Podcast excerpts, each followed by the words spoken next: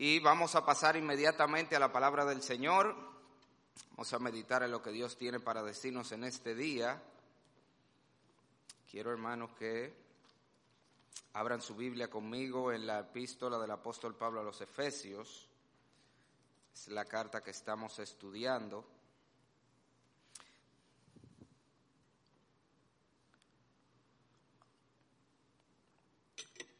Estamos en el libro de los Efesios capítulo número 3, considerando la sección que va desde el capítulo, desde el versículo 14 hasta el 21, que cierra la parte doctrinal de esta carta. Dice la palabra de Dios, leemos Efesios capítulo número 3, versículo 14, por esta causa doblo mis rodillas ante el Padre de nuestro Señor Jesucristo, de quien toma nombre toda familia, en los cielos y en la tierra, para que os dé, conforme a las riquezas de su gloria, el ser fortalecidos con poder en el hombre interior por su espíritu, para que habite Cristo por la fe en vuestros corazones, a fin de que, arraigados y cimentados en amor, seáis plenamente capaces de comprender con todos los santos cuál sea la anchura, la longitud, la profundidad y la altura,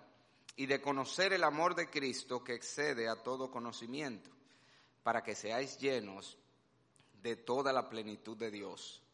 Y aquel que es poderoso para hacer todas las cosas mucho más abundantemente de lo que pedimos o entendemos, según el poder que actúa en nosotros, a Él sea gloria, en la iglesia, en Cristo Jesús, por todas las edades, por los siglos de los siglos. Amén. Padre, qué gran consuelo es para nosotros leer que tú ciertamente eres poderoso para hacer todas las cosas mucho más abundantemente de lo que pedimos o entendemos según el poder que actúa en nosotros. Porque necesitamos, Señor, desesperadamente de ese poder en esta mañana, que ese poder sea evidente en nuestra humana debilidad Señor, necesitamos que tú pongas carbón encendido en los labios del predicador para que pueda presentar con fidelidad tu palabra, pero necesitamos ese poder obrando en el corazón de aquellos que escuchen, para que como Lidia, Señor, que tú abriste su corazón para estar atenta a la palabra, así tú lo hagas en esta mañana, que tu palabra pueda ser sembrada en los corazones, germinar y dar fruto para gloria tuya, en tu iglesia, en Cristo Jesús. Amén. Yo no sé si a usted le ha pasado que al leer sobre algunos personajes de la Biblia o leer biografías de hombres y mujeres del pasado que se distinguieron por su fe y devoción a Dios, uno le da la impresión como que, como que ellos eran una especie de cristianos diferente a nosotros, una versión así como del supercristiano. O sea, eso para los que conocen el mundo de Marvel, usted ve el suero del super soldado que le inyectaron al Capitán América, como que ellos le inyectaron una versión del super cristiano, el suero del super cristiano, y lo convirtieron en, en estos super cristianos, diferente a todos los demás, como un nivel de piedad que, que nosotros no podemos alcanzar. Y, y, yo no sé otra vez si a usted le ha pasado, pero a mí me ha pasado no solamente con gente del pasado, me ha pasado con gente del presente. Yo fui una vez a una iglesia, que esa iglesia en este país, esa iglesia se reúnen los miembros todos los días a las 5 de la mañana a orar para de ahí salir a sus trabajos y labores. ¿Qué le parece? Así como la gente va al gimnasio, yo veo en el gimnasio gente que va al gimnasio temprano, hace su ejercicio, ella mismo se baña y se va de ahí cambiadito con su traje para el trabajo. Estos hacen eso mismo, pero en la iglesia. Ellos van y se ejercitan espiritualmente todos los días a las 5 de la mañana orar y de ahí para su trabajo. No solo eso, esa misma iglesia, los 31 días de diciembre, incluyendo 24, 25 y 31 de diciembre, hacen ayuno todas las mañanas y tienen una campaña evangelística todas las noches, incluyendo 24, 25 y 31.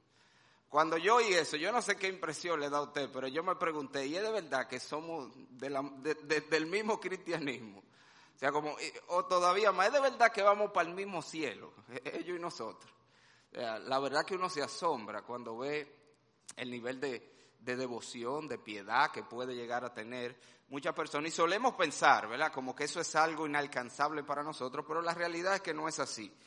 La palabra de Dios nos enseña de que todos los creyentes hemos recibido la misma naturaleza de Dios.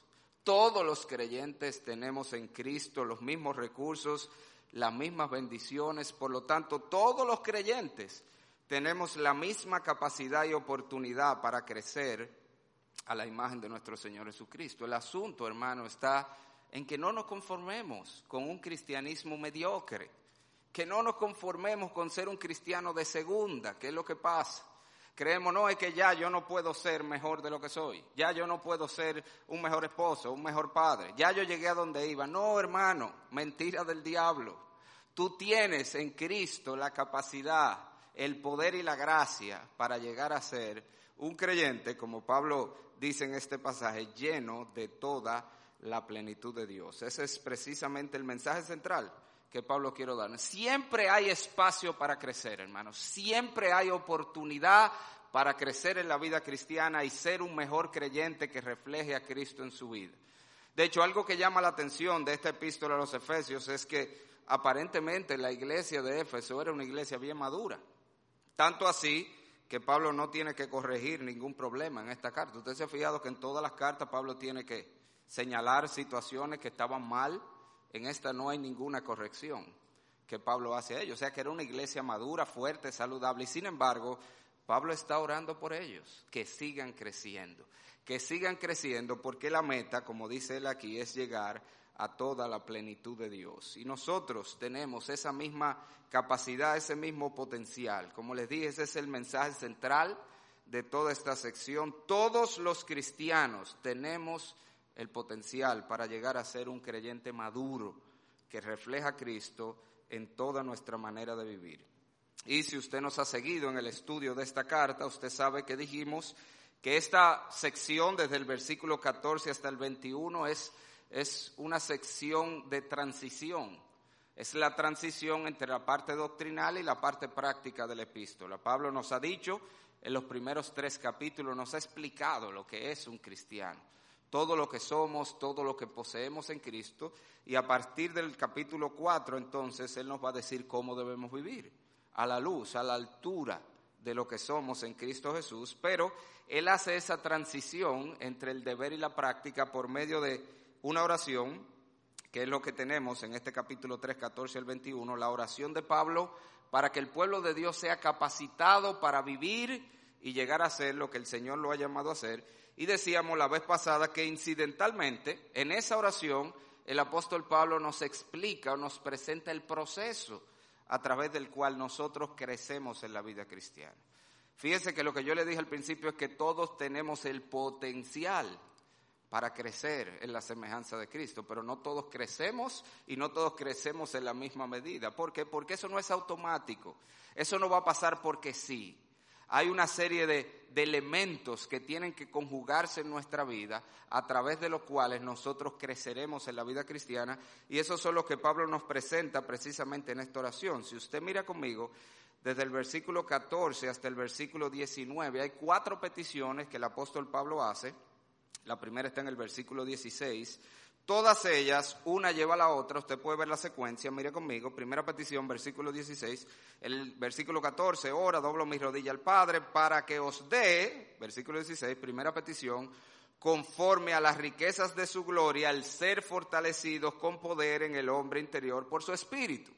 Eso es lo primero que él pide. Pero esto no es un fin en sí mismo, sino que esto es, versículo 17, para que habite Cristo por la fe en vuestros corazones, esa es la segunda petición, y luego eso conduce a la tercera, a fin de que, arraigados y cimentados en amor, seáis plenamente capaces de comprender con todos los santos cuál sea la anchura, la longitud, la profundidad y la altura, y de conocer el amor de Cristo que excede a todo conocimiento, y aquí viene la cuarta, el fin a donde Él quiere que lleguemos, para que seáis llenos de toda la plenitud de Dios. Como usted puede ver, esto es una secuencia, no son cuatro elementos aislados, sino que en la medida que vamos trabajando en el primero, ese lleva al segundo y el segundo lleva al tercero y el tercero lleva al cuarto, que es la madurez cristiana o la plenitud de Dios en nuestra vida. La semana pasada nosotros estudiamos el primero de esos elementos, la primera petición de Pablo, el que seamos fortalecidos en el hombre interior por el Espíritu Santo. Vimos que era ese hombre interior, por qué necesita ser fortalecido y cómo lo fortalecemos. En el día de hoy vamos a concentrarnos en la segunda. Le dije que íbamos a llevar esto una a una, despacito, nadie nos está esperando. Vamos a ver la segunda petición y es, dice Pablo, seamos fortalecidos en el hombre interior por su espíritu, versículo 17, para que habite Cristo por la fe en vuestros corazones. E inmediatamente, para todo el que tiene conocimiento bíblico, esta petición de Pablo debe producirle cierta perplejidad. Pablo está orando para que Cristo habite, habite por la fe en el corazón de los creyentes. No se supone que los creyentes ya tienen el Espíritu Santo, perdón, a Cristo morando en ellos. De hecho, es el mismo apóstol Pablo que nos enseña la realidad de que el que no tiene a Cristo morando en él simplemente no es cristiano. El apóstol Pablo dice, por ejemplo, en 2 Corintios capítulo 13, versículo 5, los, los confronta y le dice a los corintios, examinaos a vosotros mismos si estáis en la fe, revísate si tú eres cristiano, probaos a vosotros mismos o no os conocéis a vosotros mismos que Jesucristo está en vosotros, a menos que estéis reprobados. Está dejando claro, el que no tiene a Cristo en ellos es un reprobado, no es un creyente, no es un cristiano. Pruébense si son creyentes o no saben que Cristo está en ustedes, eso es lo que le está diciendo. La marca de todo creyente es que Cristo esté en él. Por supuesto, cuando la Biblia habla de que Jesucristo esté en nosotros, usted tiene que entender que Jesucristo esté en nosotros por medio del Espíritu Santo. Dada la unidad esencial entre los miembros de la Trinidad el hecho de que el Espíritu de Cristo, el Espíritu Santo es el Espíritu de Cristo, habita en nosotros, Cristo, por tanto, habita en nosotros. Hay un texto, búsquelo en su Biblia, Romanos capítulo 8, quiero que lo busque, muy importante, porque deja claro esta realidad. Otra vez, todos los verdaderos creyentes ya tienen a Cristo morando en ellos, pero a la vez allí podemos ver que a lo que se refiere que Cristo mora en el creyente es a la realidad de que el Espíritu de Cristo more nosotros. En ese texto se ve muy claro, Romanos capítulo 8, versículo 9 al 11, dice, mas vosotros no vivís según la carne, sino según el Espíritu. Si es que el Espíritu de Dios mora en vosotros. Y si alguno no tiene el Espíritu de Cristo, no es de él, no es cristiano. Y luego dice, pero si Cristo está en vosotros, el cuerpo en verdad está muerto a causa del pecado, mas el espíritu vive a causa de la justicia. Yo no sé si usted puede ver increíblemente cómo se ve en ese texto la unidad de los miembros de la Trinidad, en un solo versículo. Habla del espíritu, sino según el espíritu, luego le llama al espíritu el espíritu de Dios que mora en vosotros, luego le llama el espíritu de Cristo, y luego de haber hablado del espíritu morando en nosotros, dice de lo más natural, pero si Cristo mora en vosotros, o sea que Cristo mora en nosotros por medio del Espíritu. Todo cristiano, en Efesios 1 también lo vimos, habiendo oído la palabra de verdad, el Evangelio de vuestra salvación y habiendo creído en él, ¿qué? Fuisteis sellados con el Espíritu Santo. Todo genuino creyente en el momento que cree, recibe el Espíritu Santo. Y si no recibe el Espíritu Santo, no se convirtió en nada. No es cristiano. Tan sencillo como eso, eso es lo que Pablo está diciendo. El que no tiene el Espíritu de Cristo no es de él. No hay tal cosa como un cristiano sin el Espíritu Santo. Por ahí dice, no, él se convirtió, pero ahora hay que orar para que venga el Espíritu Santo. No se ha convertido en nada. No es cristiano nada. El que no tiene el Espíritu de Cristo no es de él. Y el que tiene el Espíritu de Cristo tiene a Cristo. Eso es lo que Pablo está diciendo ahí en Romanos 8. Entonces, cuando Pablo está orando en Efesios capítulo número 3, que Cristo habite por la fe en el corazón, eso no es una oración evangelística. Él no está orando que ellos pongan su fe en Cristo para que Cristo venga a morar. Ya Pablo ha dejado claro en esta carta que él está convencido que ellos son genuinos creyentes y por tanto tienen el Espíritu de Cristo. Él introduce esta carta en Efesios 1.1 diciendo que le escribe a los santos y fieles en Cristo Jesús que están en Éfeso. Es a cristiano que le está escribiendo. No solo eso, en Efesios 1.15 él dice que había oído de su fe en el Señor Jesús y de su amor para con todos los santos, que era la evidencia. Yo he oído de su fe y de las evidencias de esa fe, que es el amor que tienen para con todos los santos. Al final del capítulo 2 él dice, ahí mismo en la carta, que ellos eran parte del pueblo de Dios, miembros de la familia de Dios y que el Espíritu Santo moraba en ellos.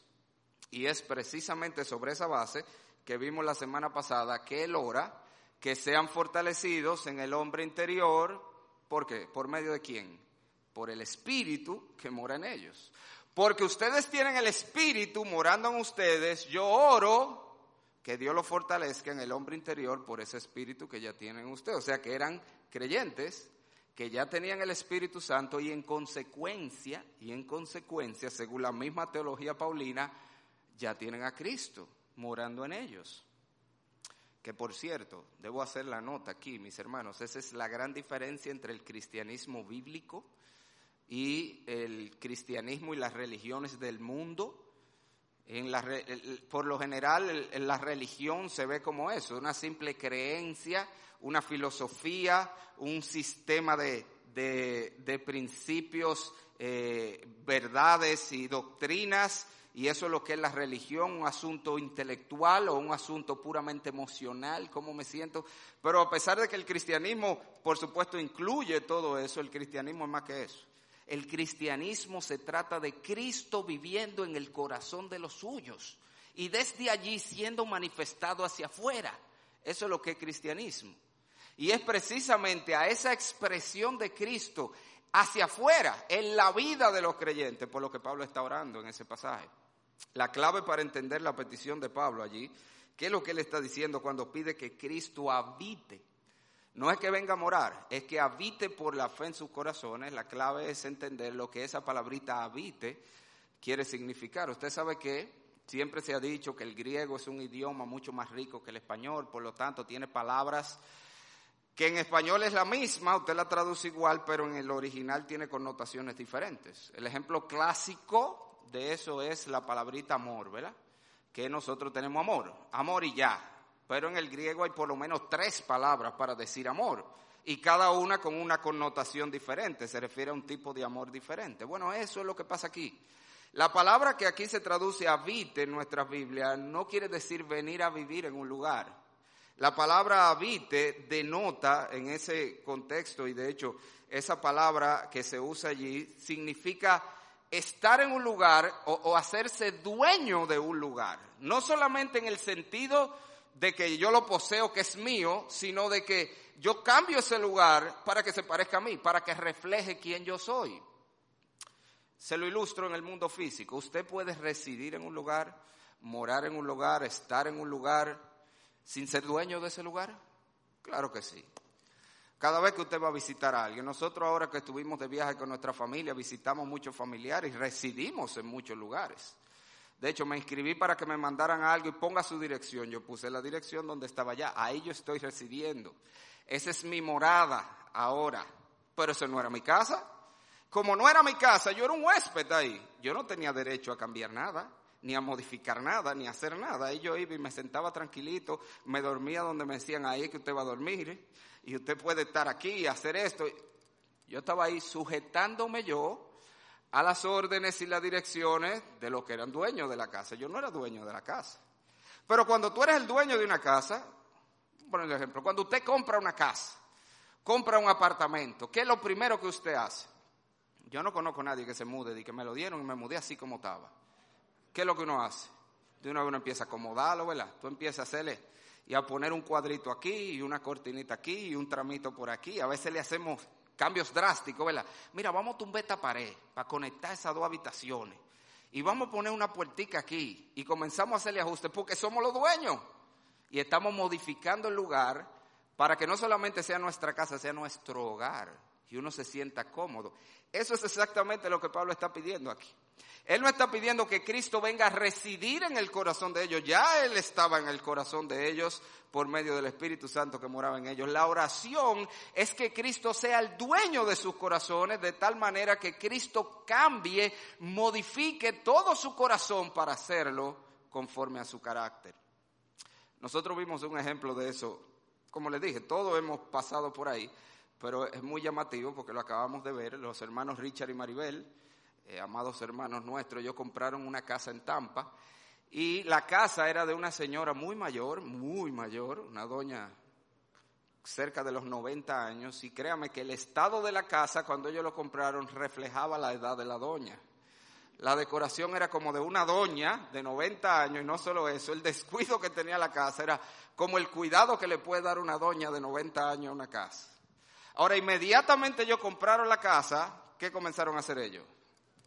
Redecorar, remodificar la casa. Y cuando usted va donde ellos y lo visita, que ellos están muy deseosos de que todos lo visiten, todos. Ellos me dijeron que le diga que vayan todos, pero que no vayan todos juntos, pero vayan de uno en uno, de dos en dos, que ellos lo quieren recibir allá y cuando usted va, ellos empiezan de una vez a mostrarle todo lo que ellos le hicieron a la casa. Mira cómo era los baños y te enseñan la foto. Mira esta cosa, qué rara. Mira ahora cómo lo pusimos. Mira cómo era este piso. Mira ahora cómo está. Ellos empiezan a enseñarte los cambios que hicieron. Eso es lo que hace. Cuando tú te, te haces dueño de un lugar, tú lo acomodas, tú lo organizas, tú lo decoras. ¿Para qué? Para que refleje tus gustos, para que refleje tus deseos. Eso es lo que Pablo está pidiendo aquí, que el Señor tome el control de nuestros corazones de tal manera que Cristo sea manifestado en nuestro corazón. Ahora, el problema es que si yo le digo corazón, y obviamente usted sabe que no estamos hablando de, del corazón físico, ¿verdad? de la maquinita que tenemos aquí que bombea la sangre. Ni tampoco estamos hablando solamente de las emociones, que es como nosotros solemos pensar, el corazón como la fuente de las emociones. En la Biblia, el corazón es el asiento de la personalidad completa. Es con el corazón que pensamos. Usted sabe eso, en la Biblia se piensa con el corazón, no es con el cerebro. Desde la perspectiva de la Biblia, todo intento de los pensamientos del corazón de ellos era de continuo el mal. El corazón en la Biblia es la fuente de los pensamientos. El corazón es, por supuesto, la fuente de los deseos y las emociones. El corazón también es la fuente de la voluntad, de donde proceden nuestras acciones. Le doy algunos versículos si usted lo quiere buscar después. Proverbio 23, 7, Eclesiastés 2, 10 y Éxodo 35, 29. Lo digo para que quede grabado. Esos pasajes todos te enseñan que el corazón, del corazón bueno, de hecho, ¿por qué es que tenemos que guardar el corazón sobre todas las cosas? Sobre toda cosa guardada, guarda tu corazón, porque de él mana la vida. ¿Qué es lo que Pablo está diciendo? Que la vida entera de los creyentes pueda ser rendida a Cristo como el Señor de nuestras vidas, de tal manera que Cristo sea manifestado, esa es la petición, en toda nuestra manera de vivir. Que Cristo esté en todos nuestros pensamientos que Cristo esté en todos nuestros deseos, Él gobierne nuestros deseos, nuestras emociones. Que Cristo controle todas nuestras acciones. En otras palabras, lo que Él nos está diciendo no es que Cristo, no es que tengamos a Cristo en el corazón, es que Cristo tenga nuestro corazón. Esa es la idea. Que Él sea el dueño y Señor de nuestros corazones. Y es una realidad, hermanos, que aunque Cristo mora, reside en todos los creyentes, es una, ya lo dijimos, si no, no es de Cristo, pero el control, la influencia, el señorío de Cristo no es el mismo en la vida de todos los creyentes. O, me equivoco. Todos los creyentes nos sometemos a Cristo de la misma manera en todas las áreas, ¿no? No es así. No vemos ese señorío porque depende mucho de cómo nosotros precisamente estamos rindiendo nuestra vida a Él. Usted conoce ese famoso pasaje donde Pablo le dice a los corintios también que ellos debían llevar todo pensamiento cautivo, ¿cómo es que dice? En obediencia a Cristo. ¿Cómo es que Cristo va a llegar a habitar en mis pensamientos? ¿Cómo es que Cristo va a llegar a ser el Señor de mis pensamientos? Que yo piense como un cristiano. Eso no va a ocurrir de manera aleatoria, arbitraria, automática. Yo tengo que llevar mis pensamientos cautivos en obediencia al Señor. Yo tengo que someter mis pensamientos a Cristo. Yo tengo que someter mis deseos a Cristo. Yo tengo que someter mis acciones, mi voluntad a Cristo. Esa es la petición, que podamos rendir nuestros corazones a Cristo para que Cristo entonces ejerza su control, su influencia, su autoridad en nuestra vida. Y si nosotros usamos nuevamente la ilustración de una casa, definitivamente que el nivel de control que le cedemos a Cristo es diferente. Hay gente que por el hecho de ser cristiano, al menos ellos dicen que son cristianos, tienen a Cristo en su corazón, pero tienen a Cristo como un huésped en la casa, un invitado. Él está ahí, pero no vemos el control de Cristo, no vemos el dominio de Cristo, no vemos el señorío de Cristo en ningún área de su vida. Y déjeme decirle, el problema con eso es que ese es un lugar muy peligroso para estar. Y yo le estoy hablando de gente en la iglesia que dice que es cristiano, pero como que tú no le ves el cristianismo por ningún lado, no, importa cómo tú lo voltees, tú no le ves a Cristo en su vida. Eso es muy peligroso, hermano. ¿Usted sabe por qué? Porque al final del día puede ser, puede ser que sea un cristiano inmaduro, sobre todo si es un recién convertido. Eso, eso pudiera explicarse así, si es un recién convertido. Pero un hermano que ya tiene 10 años en el Evangelio y todavía no vemos el que va rindiendo su vida cada vez más a Cristo, hermano, eso es de preocuparse. Por eso fue que Pablo le dijo a los corintios, examinaos a vosotros mismos si estáis en la fe o no sabéis que Cristo está en vosotros. O sea, donde yo no estoy viendo a Cristo. ¿Por qué fue que le dijo eso? Usted se ha puesto a pensar, ¿por qué Pablo en ninguna otra carta él le dice, revísense, Señor, y a ver si es verdad que ustedes son cristianos, eso es lo que le está diciendo? ¿Por qué a los corintios? Usted ha leído primero a los corintios, todos los líos que había en esa iglesia, toda la barra basada había fornicación, y tal fornicación, dice Pablo, que ni entre lo impío, había un hermano demandando a otro, había divisiones, había pleito, había de todo. Y Pablo le da el beneficio de la duda. Ustedes son nuevos creyentes. Puede ser que, que todavía no han crecido y no han aprendido a rendir su vida a Cristo, pero ojo, mira, ten cuidado, le dice, examínate, porque puede ser que sea que tú eres un creyente todavía inmaduro, pero puede ser que no sea cristiano nada que no tenga Cristo. Porque el cristiano, como te dije, el cristianismo se trata de Cristo morando en nosotros y cada vez más saliendo, reflejándose hacia afuera, ese Cristo que mora en nosotros en toda nuestra manera de vivir. Pero esos son solo algunos casos dentro de la iglesia. Esos que dicen que son cristianos, uno le llama hermano porque ellos dicen que son cristianos y en realidad uno no puede señalar un pecado que está practicando en su vida, que uno puede decir, no mire, pero no vemos a Cristo. Yo le he dicho, eh, yo soy sincero, yo soy sincero. Hay hermanos que yo le digo hermano porque ellos dicen que son hermanos, pero si yo me lo encuentro en el cielo me voy a sorprender. Y le voy a decir, oye, ¿qué tú haces aquí, fulano? Porque no me lo estoy esperando, que lo voy a ver allá. Y le digo hermano, pues yo dice que son hermanos. Está bien, si tú lo dices, pero no estoy esperando verlo allá. Y me voy a sorprender si lo veo. Igual como espero sorprenderme con gente que yo no esperaba ver que vea. Y digo, oh, pero mira, mira Fidel, después de todo, si era cristiano, lo que pasa es que estaba calladito ahí. Viene todos los domingos fielmente, más que muchos cristianos. Y era calladito que estaba y se había convertido hace rato. Dame ese susto, hombre. Pero bueno, la idea es, yo tengo problemas, yo le he dicho. Pero la idea no, ese es un grupo. Pero hay otro grupo de cristianos que lo que hacemos es que, que le cedemos cierta área de nuestra vida al Señor. Tú, tenemos al Señor como en una pensión. Mira, en esta casa, esa habitación es tuya. Tú puedes hacer lo que tú quieras ahí lo que tú quieras, pero de esa habitación para allá. De aquí para acá esto es mío, yo hago lo que yo quiera. Generalmente le entregamos nuestra vida de iglesia, ¿verdad? Nuestro tiempo de los domingos en la mañana, ese es el tiempo del Señor. A ellos rindo mi vida al Señor. El domingo en la mañana y después todo lo demás mío, yo vivo como me da mi gana en toda la manera de vivir. O el tiempo de iglesia en general, déjeme decirle, su vida de iglesia. Hay gente que son muy activa en la iglesia, cristianos, compadre, que aquí son sumamente involucrados, eh, sumamente activos, sumamente fieles, sumamente piadosos aquí. Pero es aquí. Si usted lo busca ahí afuera, no se le ve el cristianismo. No se ve el cristianismo en la manera como hacen negocios. Son unos gavilleros haciendo negocios. No se ve el cristianismo en, en cómo se desenvuelven en su trabajo. No se ve el cristianismo en sus pasatiempos. Muy cristiano aquí, y en toda clase de barbaridad de afuera. Y lo peor de todo, a veces son muy cristianos aquí, pero no tienen ese mismo cristianismo en su hogar. Muy piadosa aquí la hermanita, pero en su casa es una cacata. Aquí habla que tú ni la oyes, hermano, hermano, y tú, ¿cómo es, hermana? Que no la oigo, blajitico, pero allá, ¡Uah! al marido le abre una bocota. Muy piadosa. Aquí, créeme que eso ha pasado. Eso ha pasado. Hermanita que, eh, bueno, yo ni voy a decir nada. Pero hubo un marido por ahí que dijo, Señor, el problema es que usted cree que esa que usted está viendo allá es mi mujer, esa no es ella. eso es lo que usted ve allá. Yo quisiera que usted la vea en mi casa. Eso pasa. Muy cristiano. Aquí, entregado al Señor. ¿Y allá? Pero pasa también con los hermanos, ¿eh?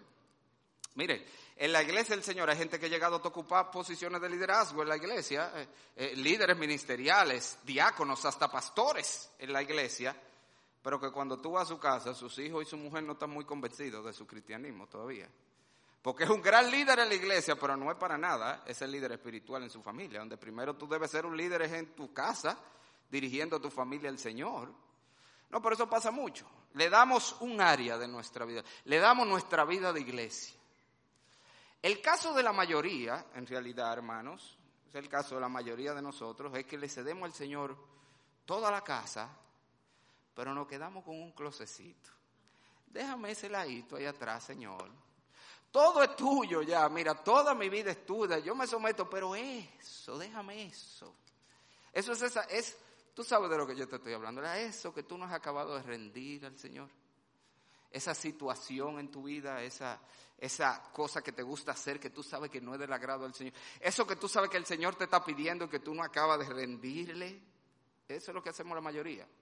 Le rendimos todo, pero nos quedamos con un closecito, donde ponemos allí eso que no acabamos de rendir al Señor. Ahora, lo que Pablo está pidiendo y lo que es el deseo del Señor es que nosotros rindamos todo nuestro corazón a Cristo. Que todos nuestros pensamientos, todos nuestros deseos, todos nuestros anhelos, todas nuestras acciones sean filtradas por Cristo Jesús y sean sujetados a Cristo Jesús. La petición de Pablo es que Cristo, si lo queremos poner como él dice en el pasaje paralelo de Colosense, que Cristo sea el todo en todos, hermano. Esa es la petición, que Cristo sea el todo en todos. Yo no sé si a usted le pasa, yo, conozco gente que, que de verdad yo creen como que, que es que no se puede ser tan cristiano tampoco, pastor. Porque es que usted, a veces uno se abruma con todo es Cristo y todo el cristianismo y todo. Es que ese es el cristianismo, hermano. De eso es que se trata esto. Se trata de que cada día nos rindamos más a Cristo y sometamos nuestra vida a Cristo y cada vez reflejemos más a Cristo en nuestra manera de vivir.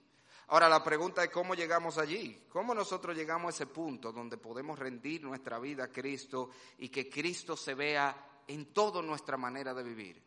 Bueno, el texto también nos dice, si usted mira el pasaje, el apóstol Pablo nos dice que hay dos cosas que nosotros necesitamos por lo menos para llegar allí. La primera obviamente es lo que vimos la semana pasada. ¿Usted se acuerda que esto es una secuencia? Fíjese otra vez que él dice que nosotros tenemos que ser, versículo 16, fortalecidos con poder en el hombre interior por su espíritu, para que lleguemos a ese punto donde habite Cristo por la fe en nuestros corazones. Esa es la idea. La idea es que para que yo llegue a ese momento donde yo rindo mi vida a Cristo, yo tengo que ser fortalecido primero en el hombre interior. Porque como explicamos la semana pasada, y si usted no oyó el mensaje de la semana pasada, tiene que oírlo. Estos cuatro mensajes, el de la semana pasada, el de este y los dos que vienen son una secuencia, van juntos tiene que oír el pasado. Para usted poder llegar a ese punto donde usted rinde su vida a Cristo, primero necesita ser fortalecido en el hombre interior. Porque de lo que estamos hablando aquí es de la batalla que tenemos todos los creyentes. Hay una real batalla en el corazón de los cristianos, la batalla entre la carne y el espíritu. La batalla que Pablo describe en Romanos 7. No hago el bien que quiero, sino el mal que no quiero, eso hago. Y a veces el pecado me lleva cautivo. A veces es el que me gana el pleito. Es un pulso que llevamos nuestro corazón entre hacer nuestra voluntad o rendir nuestra voluntad a Cristo. Entre eh, vivir en el pecado o vivir en obediencia a Cristo. Es un pulso y a veces lo que Pablo está pidiendo es que nosotros bajemos ese pulso y rindamos nuestra voluntad a Cristo, nuestro corazón a Cristo. Pero a veces, dice Pablo en Romanos 7, el pecado me vence y me doble el pulso a mí la misma batalla que describe en Gálatas 5, ese pasaje que usted conoce, el deseo de la carne contra el espíritu, el del espíritu contra la carne, y estos se oponen entre sí para que no hagáis lo que quisieres. Pero en la medida que nos ejercitamos en el hombre interior, como vimos la semana pasada, por los medios de gracia que Dios nos ha dado, por todos los recursos que el Señor nos provee, todos los canales a través de los cuales su espíritu, porque es una obra de Dios, lo vimos, la fortaleza en el hombre interior la da el espíritu. Mi trabajo es hacer uso de los medios de gracia a través de los cuales soy fortalecido en el hombre interior para que con esa fortaleza interior entonces yo pueda rendir mi vida a Cristo. Otra vez, ¿cómo fue que le dijo a los corintios? Que lleven todo pensamiento cautivo. ¿Por qué cautivo? ¿Qué significa cautivo? Significa que es un preso de guerra, que fue un pleito que echaste. Cautivo no es que te están llevando al paso, es que camine. Así es que tenemos que hacerle a nuestros pensamientos que son contra la voluntad de Dios, a nuestros deseos, a nuestros impulsos. Es un pleito que tenemos que echar y la única manera de poder ganar ese pleito es que estemos fortalecidos en el hombre interior, dice el apóstol Pablo, y siendo fortalecidos en el hombre interior, entonces podremos rendir nuestra vida a Cristo y Cristo va a salir a relucir y Cristo va a habitar, va a tomar el control, va a acomodar nuestra vida para hacerla como Él quiere, pero hay un segundo elemento que Él presenta ahí, míralo en el versículo 16, y ese segundo elemento es la fe, dice Él, para que os dé conforme a las riquezas de su gloria al ser fortalecidos con poder en el hombre interior por su espíritu, para que habite Cristo por la fe en vuestros corazones. Como le dije, Él no está hablando allí de fe salvadora, Él no está hablando allí de la fe para que tú te conviertas y Cristo venga. Ya vimos que eso es claro, que Él le está hablando a cristianos. El problema nuestro es que creemos que la fe solo se necesita para ser salvo. Y sí, necesitamos fe salvadora. La fe salvadora es la fe que reconoce que yo soy un pecador, como Dios dice ahí, yo soy un pecador condenado, que no hay nada que yo pueda hacer para salvarme por mí mismo, que mis esfuerzos, mis buenas obras no sirven para nada, no anulan mi pecado, pero que en Cristo y por su muerte en la cruz yo puedo ser perdonado y por fe y en fe yo les recibo como Señor y Salvador. Esa es la fe salvadora, la fe primaria para yo rendir mi vida a Cristo para salvación, pero la fe también es necesaria para la santificación. Necesitamos fe para vivir en obediencia al Señor, necesitamos fe para rendir nuestra vida al Señor. Nosotros no consideramos que la razón por la que desobedecemos al Señor es simplemente porque no le creemos, hermano. Porque si creemos lo que Dios dice, Dios nos dice que la obediencia es lo que nos trae bendición. Pero el problema es que el pecado nos ofrece una mentira. Y nosotros creemos la mentira del diablo, la mentira del pecado antes que la verdad de Dios. el problema de la desobediencia es un problema de fe.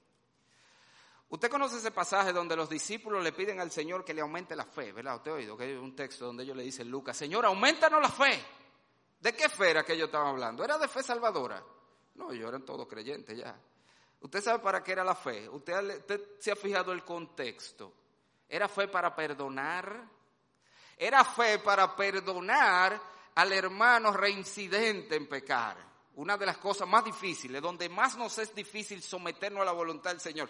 Que el Señor nos dice, cada vez que se arrepiente el pecador, perdónalo. No importa cuántas veces te haya hecho lo mismo, si te pidió perdón, si está arrepentido, perdónalo. Eso era lo que él acababa de decirle. Si siete veces en un día viene arrepentido y te dice, perdóname, perdónalo. ¿Y usted sabe cuál fue la respuesta de los discípulos, verdad? ¿Qué fue lo que ellos dijeron? Bueno, Señor, eso está difícil. Aumentanos la fe. Tú quieres que nosotros perdonemos así, aumentanos la fe, porque no podemos nosotros. Y esa es la realidad, hermano. Necesitamos fe para vivir en obediencia a Dios. Al final, como Adán y Eva, el problema es que Dios dijo, el día que comiere del árbol, ciertamente morirás. Pero viene el diablo y le dice, no moriréis, sino que sabe Dios que cuando coma de ese árbol seréis como Dios. ¿Y a quién le creyeron ellos? Al diablo. Nosotros seguimos haciendo lo mismo. El pecado nos ofrece algo bueno. Nos ofrece placer, nos ofrece libertad, entre comillas, nos ofrece una salida fácil a un problema. Este problema, mira, si yo lo hago así por la izquierda, yo salgo de eso. El pecado nos ofrece algo, pero Dios nos dice, no, no, al final te traerá muerte. ¿A quién le creemos? Con frecuencia le creemos al pecado. El pecado nos ofrece algo bueno. Dios dice, joven, espérate que yo te tengo algo mejor. Espérame a mí, que yo te tengo algo mejor. Pero nosotros le creemos al diablo y creemos al pecado de que esto es lo mejor que puedo tener. Para vivir en obediencia, para rendir nuestra vida a Cristo, necesitamos la fe. Ahora, lo increíble de todo eso, que aún esa fe ¿De dónde viene? Es de Dios también, señores. Todo es de Dios. La fortaleza en el hombre interior es por el Espíritu, Él es que nos fortalece.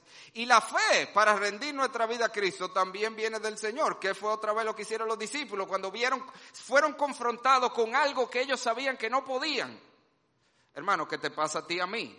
A cada rato. Y si no te pasa es porque tú no estás leyendo tu Biblia. Porque cada vez que tú lees tu Biblia, tú debes ver lo que aquí se está pidiendo es más grande que yo. Lo que el Señor me está pidiendo, yo no puedo hacerlo. Señor, yo no puedo ser ese esposo. Señor, yo no puedo ser ese padre. Yo lo he intentado, de verdad, yo no puedo. Y es verdad, ese es un buen lugar. Cuando tú llegas ahí, ese es un buen lugar. Porque ya tú estás el lugar donde entonces puedes decir, aumenta mi fe, Señor. Ayúdame, dame el poder por tu espíritu. Dame la fe para someterme a hacer tu voluntad.